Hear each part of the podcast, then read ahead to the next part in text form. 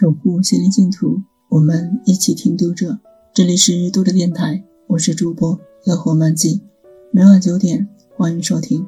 此刻，我在美丽的北京向你问好。今天给大家分享舒洁的一篇文章：人生是一首含着微笑的悲歌。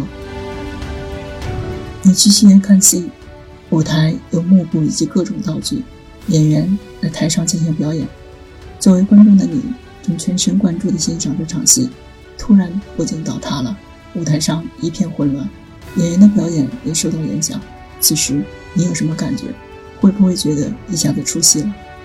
本来你沉浸在看戏的状态中，因为舞台背景突然崩塌，你沉浸其中的感觉被干扰，然后你试图找寻之前入戏的感觉，但怎么也找不到了。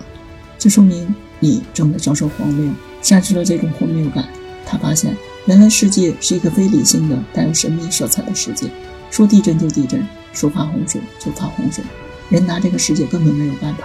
世界也总是无视人的愿望，甚至对人充满敌意。在这种情况下，人是渺小而孤独的，是无助而绝望的。人与世界的分离，正是人的荒谬感产生的原因。加缪在西西弗斯的神话中讲述了这样一个故事：西西弗斯是古希腊神话中的一个国王。他因为触怒了天神而受到诸神的主惩罚，诸神让他把一块巨大的岩石推向山顶。每当他到达山顶，石头就会因为自身的重量滚下去。然后西弗斯不断重复同样的动作，把巨石推向山顶，然后岩石再次滚落，就这么一直来来回回，没有尽头。诸神认为这种既无用又无望的劳动是对西西弗斯最可怕的惩罚。可以想象，西西弗斯做的这件事是毫无意义的。整个画面也因此充满了荒谬感，但西西弗斯并没有因为其毫无意义就放弃，相反，他坚定不移地一次次去推巨石，从不停歇。他意识到世界的荒谬，但又勇敢地走向荒谬。他直面惨淡的人生，直面沉重的磨难，他没有放弃，并通过自己的行动表现出对诸神的蔑视，从而反抗荒谬。也许你会说，既然是反抗，那就不要去推石头。这才是彻彻底底的反抗。但换一个角度，这是不是一种逃避呢？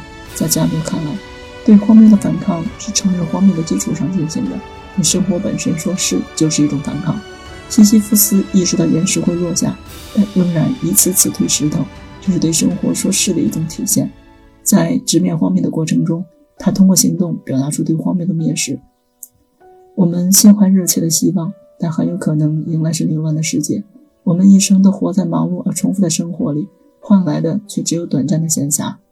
面对人生的无意义，我们不能畏首畏尾，要勇敢地对抗身上的枷锁，别把希望寄托在未来和明天，要活在当下。在这个现实的世界中，在这个有限的世界中，我们要去生活，去行动，去直面困境，并在困难中绝处逢生。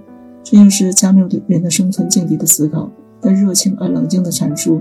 当代人面临的种种问题，他毫不留情地揭示世界的荒诞，但他并没有陷入悲观主义，而是倡导反抗荒谬。